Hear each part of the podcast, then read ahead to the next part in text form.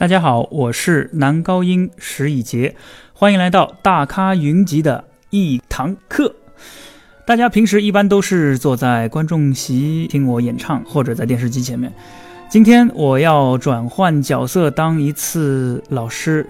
呃，今天为大家讲讲关于歌剧与音乐剧这个课题，也在节目里解答大家的一些疑惑。我们一起享受音乐的美好，也在艺术中共同成长。有很多喜欢看演出的朋友，经常会对歌剧与音乐剧这两种演出类型。混淆，特别是现在有一档非常火的节目叫《声入人心》，湖南电视台的。一开始这个节目主要以美声为主打，但是三十六个选手中，它有美声的，也有音乐剧的，也有流行的。这个节目在播出之后，我相信可能有一些朋友他会对音乐剧、歌剧，包括流行，它这个界限到底在哪儿，会慢慢的变得模糊。因为在这个节目里面，其实他把三种歌手都混在了一起，打乱在了一起，在一起唱歌。所以呢，今天我要给大家讲讲关于歌剧与音乐剧的课题。其实啊，音乐剧我其实并不熟，我演过的音乐剧只有一部，叫《国之当歌》，它最早叫聂耳。我在这部音乐剧里面演的是聂耳，然后这已经是二零一三年的事情了。我人生中演过的音乐剧其实只有这一部，嗯，音乐剧与歌剧中间，它还有一个东西，叫什么？大家知道吗？叫轻歌剧。如果要说到音乐剧的话，轻歌剧是绝对不能少的。歌剧起源于意大利，然后到了十九世纪的时候，歌剧传到了德国，传到了维也纳，维也纳的施特劳斯。包括就是奥地利的施特劳斯，我们叫小施特劳斯，就是每年的维也纳金色大厅的新年音乐会都会演奏施特劳斯的曲子。春天来了，梆梆梆梆，就是他曲子。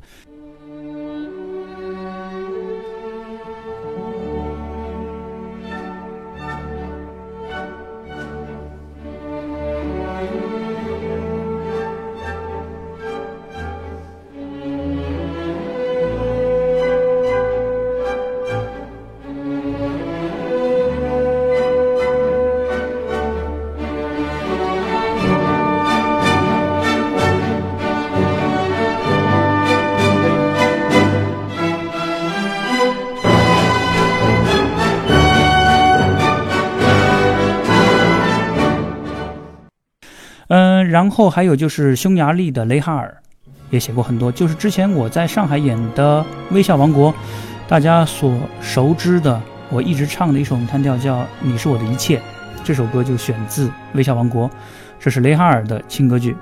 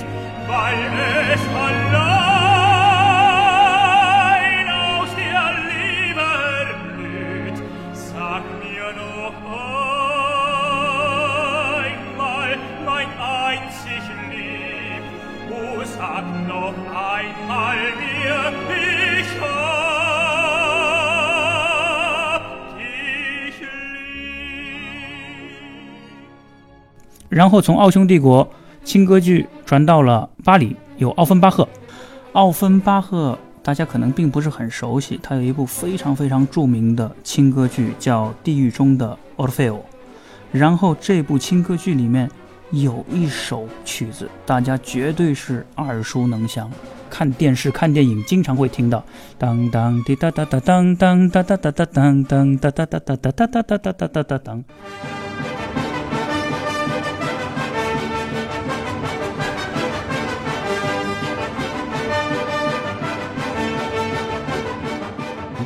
这就是地狱中的奥菲欧，芬巴赫写的《康康舞曲》。呃，这是属于轻歌剧。然后轻歌剧从维也纳到巴黎之后到了纽约，慢慢就形成了我们今天要讲的音乐剧。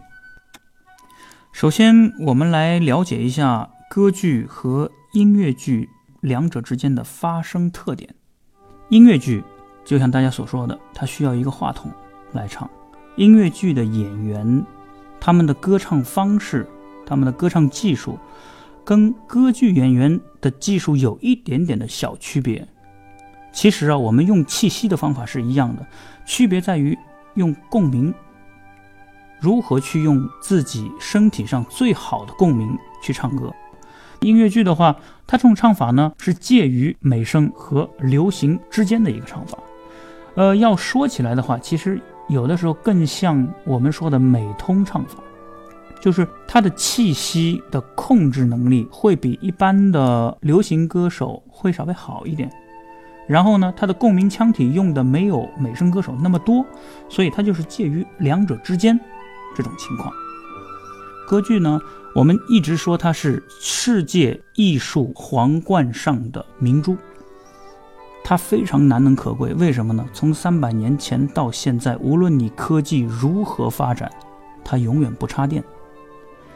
现在你想要听肉嗓唱歌，完全不经过任何电流，全世界只有一种地方你能听到，要么就是歌剧院，要么就是音乐厅。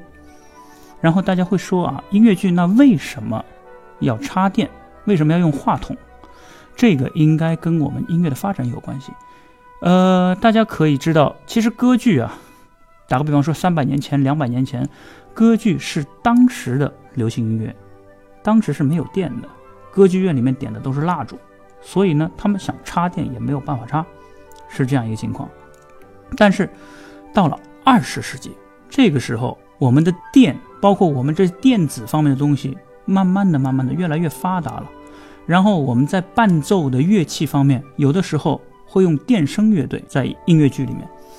那我们的肉声啊，完全就不能跟电声抗衡了。是这样，歌剧为什么永远保持用的肉声呢？因为它的伴奏也是不插电的。当音乐剧它的伴奏如果要用电声乐队的话，那我们的人声啊是没有办法跟它抗衡的。所以。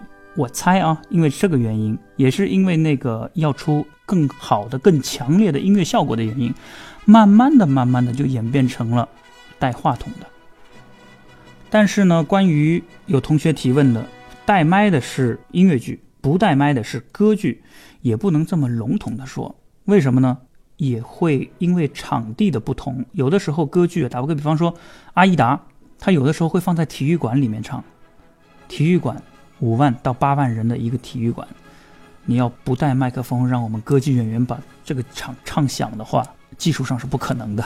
所以那个时候我们也会带麦克风，包括现在在欧洲有一些露天的歌剧节，他们会在舞台的第一排补一些地麦，或者是在我们的耳边放几个就是小蜜蜂为我们补一点声音，但是他把那个声音啊会调节的非常好，平衡会调节的非常好。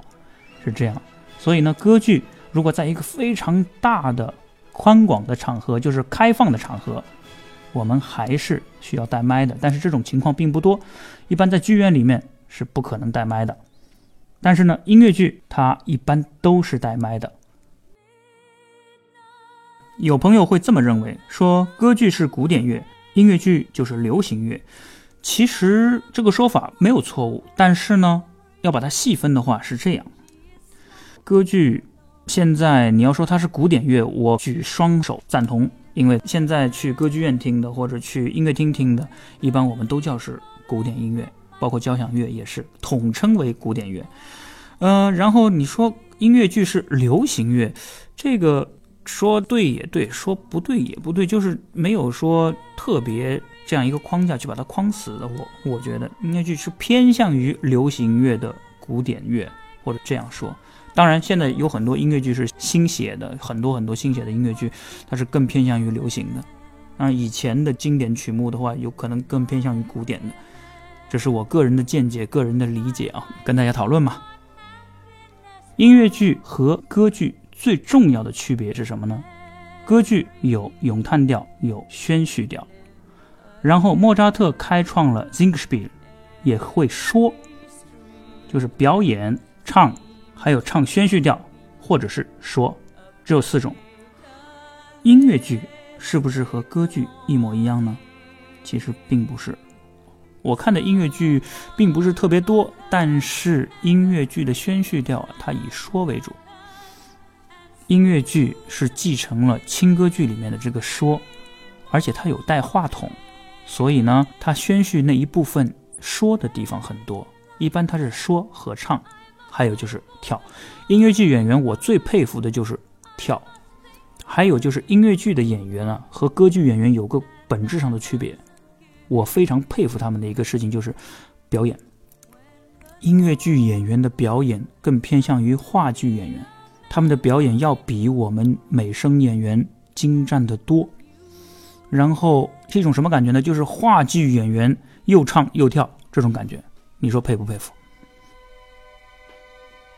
刚刚我跟大家简单的讨论了一下歌剧与音乐剧两者的不同的艺术特点。下面我们来看看线上的网友们关于今天讲的这个课题还有哪些疑问。OK，美一同学，他的提问是：很多歌剧的讲座都是从歌剧的剧情和作曲家以及一些周边去介绍的，请石老师以《茶花女》为例，从音乐角度去讲一讲歌剧。这个问题好难回答，太难了，我读这个。问题我都读半天。以《茶花女》为例，讲一讲歌剧。首先，《茶花女》大家里面最著名的唱段，应该是都知道吧？全世界所有的音乐会，歌剧音乐会有带唱歌的，我相信有百分之八十以上，在结尾的时候都会给大家来一首耳熟能详的饮酒歌。利比亚，莫利比亚，莫内列蒂卡，里奇克拉贝列扎因菲奥拉，就是这首歌，大家应该非常非常熟悉。然后呢，其中还有 Violetta 的著名的咏叹调，第一幕的 Estrano Estrano，这首也很有名。然后第二幕的第一首，阿尔弗莱德的咏叹调叫《沸腾激动的心灵》，这一首呢。可能一般观众听的很少，但是在收音机旁的男高音学子们，你们这首歌肯定是熟的不能再熟了。这首歌其实就是我人生中学的第一首男高音咏叹调，当我那个时候还只有十七还是十八岁的时候，唱的一首男高音咏叹调。然后接下去有阿尔弗莱德的爸爸阿芒唱的那个。你不问在我词儿忘记了啊，就是他这种弹调是男中音抒情男中音必唱的一首男中音咏叹调。然后呢，其实啊，刚才我歌剧里面漏讲了一个东西，就是什么呢？歌剧啊里面也有跳，但是歌剧里面的跳是单摘出来的。比如说，威尔第在《茶花女》的二幕二景的时候，他写了一段舞曲。这段舞曲一般都是给舞蹈演员上来跳的，并不是我们歌唱演员在跳，是舞蹈演员，这是正经的舞蹈演员，正规的舞蹈演员上来跳舞。然后音乐剧呢，歌唱演员也跳舞，是这样一个区别。然后到了第三幕，当然。有个最著名的咏叹调就是 Violetta 读信说一切都太晚了。Addio nel passato，这部歌剧的戏剧张力真的很大很大，而且对于 Violetta 这个角色啊很难。第一幕 Violetta 是一个抒情花腔女高音，第二幕的 Violetta 那是个偏向于戏剧的女高音，所以。去演绎 Violetta 这个角色，对于女高音来说很难。她又要有花腔，又要有非常高的高音，还要有一个唱长线条非常饱满的声音。你说这三个特点要长在一个人身上，其实真的挺难的，很容易把年轻歌手的嗓子唱坏。所以很多女高音歌唱家，他们唱 Violetta 他都要等好多年，有可能等十几年到二十年，他才会去碰它，是一个对于女高音来说至难的一个角色。上面就是我为美一同学解答的，以茶花女为例，介绍了一下就是茶花女中间的一些精美的唱段。然后接下去我们再选一位另外的同学，我来看一下啊，孙艺宁同学。他说：“想问一下石老师，在学习准备一部新歌剧时，都会做哪些功课？是否会观看前人的版本？选取版本的标准又是什么呢？是否会阅读一些学术资料、著作等等？”这个问题，孙一宁同学，您问的特别特别的好。嗯，每个人学习的方式方法都不太一样，我的方式。在这里跟大家分享一下。首先，呃，我会做哪些功课啊？第一件事情，找一本最权威的乐谱。比如说，意大利威尔第歌剧肯定用 Ricordi，对不对？然后莫扎特歌剧一般用 Peters 或者用 b e l l i n l i g h t 就是哪些作曲家他的谱子的版权在哪一个公司，你就。找源头的这个公司就好，这个谱子是最权威的，就怕就是你拿着一个不权威的谱子，然后谱子上还有错，你学了半天记了半天之后，结果还是个错的，这是最恐怖的一件事情。然后接下去就是要看是哪一个语言了。对于我来说啊，意大利语我很熟，所以我暂时不用查字典；德语我也暂时不用查字典。但是遇到法语歌剧的时候，问题就来了。我一般先要花一个星期到两个星期时间，把厚厚的一本歌剧歌剧谱，一般至少两百页以上啊，有多的可能有三到四百页的这样一本歌剧谱子，我自己所有的唱词我会查一遍字典。为什么要查字典呢？法语啊，为什么要查字典？我会标音标和标。它的这个词语的意思，其实这两者之间啊，音标是更重要的。对于我来说，为什么呢？大家知道，意大利语它写在上面是什么，我们就读什么；德语也是这样，写什么就念什么。但是法语它并不是这样。法语虽然它也有念法的规律性，但是呢，当一个不会说法语的人在学法语歌剧的时候，而且像我这种啊，就是我是一种什么人呢？心里没有底的时候，我是不敢张口的，所以呢，我把每个词的音标全部标上、写上，之后才开始读谱，就配着音符去唱词儿。当然，意大利的话就直接配着音符就可以唱词儿了，在钢琴前面摸着每一个音，看着每一个节奏，然后对准着每一个词，就慢慢的开始唱。然后与此同时，我会找。至少两个版本吧，有有的时候多的时候，我可能找五个版本或者八个版本，不同的版本去听。然后这位同学也问的很好啊，是否观看前人的版本？当然，视频是观看，然后音频是收听啊。然后选取版本的标准是什么？这个也问的好。标准是什么呢？当然，第一看指挥，比如说你要演茶花女的话，看指挥。这盘 CD 你一拿过来一看，哇哦，木体，哎，这个版本我觉得绝对是好的，因为木体大师对于茶花女、对于意大利歌剧的权威性是不容置疑的，所以我绝对会相信他的版本。然后打个比方说，罗西尼，你要看到是 Z 大指挥，哇哦，这个版本你必须要听，因为他是罗西尼贝尔干托时期的音乐诠释者中的。活化石，他是。打个比方说，你要是贝多芬的话，谁呢？你看到卡拉扬，那必须得听卡拉扬的，就是这样。然后，这是我们选指挥，这是第一步。指挥之后，我们要看看你喜欢的歌手是谁。打个比方说，这个指挥你不认识，但是这个歌手唱《特拉比亚塔》，你一看，哇，帕瓦罗蒂唱的，哎，这个我要去听一下。对不对？比如说，你要说唱瓦格纳的某一部歌剧，你一听，哇，一看是考夫曼唱的，哦，这个必须听一下。是这样，是指挥选完之后，选歌唱家，就是这两种。还有一个就是，如果是视频的话，就是还有一个选择就是导演。打个比方说，我从录音中间啊，经常会得到很多很多不同的信息，因为每一个指挥，每一个歌唱家，他都有自己的音乐特点，自己对于音乐的理解。当然，他们会在作曲家的风格范围之内，对作品有稍稍的自己的二度创作，这样的，但是是在风格之内啊。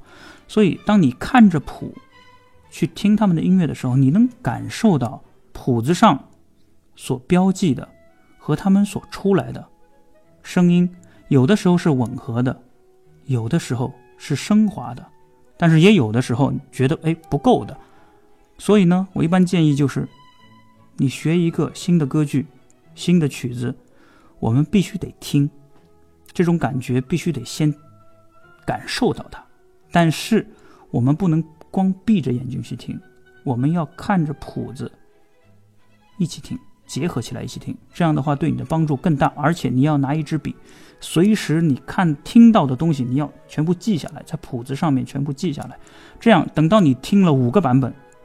听到了八个版本之后，我们到时候就有能力去找出一个你自己的版本。如果你只听一个版本的话，有的时候歌唱家他唱的有的里面是错的。我经常就是发现有这样的学生，我一听他唱歌，我就知道啊，你听的是哪个人的版本，因为那个版本里面这个歌唱家在这儿是唱错的，你就只听了他的版本，然后你就。把这首歌给学会了，是这样，所以呢是各方面结合着，看着谱子，然后听好几个版本，因为音乐啊这个东西，它我们从一开始啊，如何去读谱这件事情非常非常难。作为一个就是歌手来说啊，去读谱很难很难。一开始主要以模仿为主，有可能你模仿了五年，或者模仿了十年之后，慢慢慢慢你会就是形成一个自己的对于他的理解。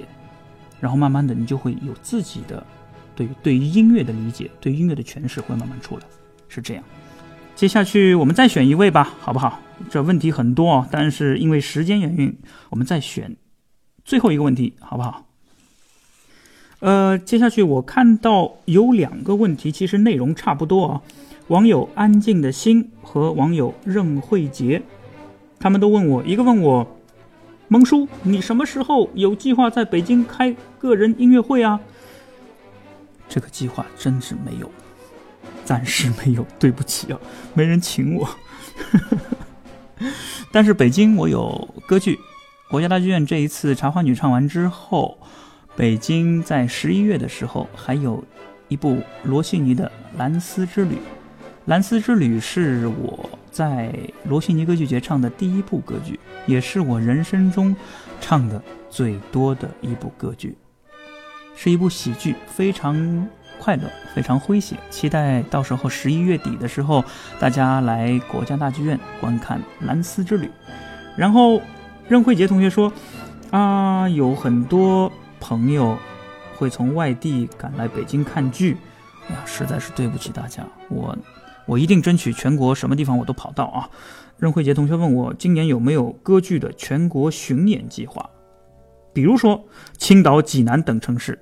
这位任慧杰同学是山东的啊，嗯，那个巡演倒真的是没有。我为什么不不敢去做巡演啊？确确实有人邀请过，有机构邀请过我巡演，但是呢，我不敢去做这个巡演。为什么呢？因为身体。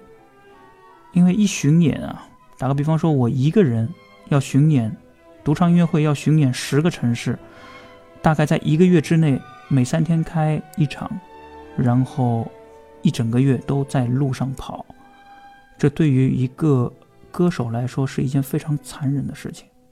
因为歌手最重要的是休息，如果他休息不好的话，一直在路上，而且每隔两三天都有一场独唱音乐会的话。很难去保证身体的健康，所以呢，我一直不太敢做这样的全国巡演。但是呢，今年在国内九月份的时候，在西安大剧院有我演的《弄臣》，是西安大剧院和意大利西西里巴勒莫歌剧院共同制作的《弄臣》，非常非常棒。呃，我应该是主角里面唯一一个本土人吧，其他的好像都是从外国请来的歌唱家。然后呢，还有今年我在欧洲有好几部剧。首先，在三月份的时候，在意大利的帕尔马，我有塞维利亚理发师。然后在塞维利亚理发师演出的正中间，我还要在意大利开一场独唱音乐会。然后呢，四月底的时候，在柏林德意志歌剧院唱《弄臣》；五月底六月初的时候，在西班牙的拉斯帕尔马斯这个歌剧院唱《梦游女》；然后在六月底七月初的时候，在西班牙的瓦伦西亚叫索菲亚王后艺术宫剧院唱我最爱的拉美莫尔的《露琪亚》。然后呢，下半年。就是还有，在法国的马赛，马赛歌剧院唱，这也是我最爱的，但是是最难的，我最不敢唱的，贝里尼的《清教徒》。暂时的安排就是这些，谢谢这位任海杰同学和安静的新同学。以上就是四位网友的提问的回答，接下去也到了最后了，我最后还是想说，请大家在国家大剧院的歌剧院。威尔第经典歌剧《茶花女》，与大家不见不散。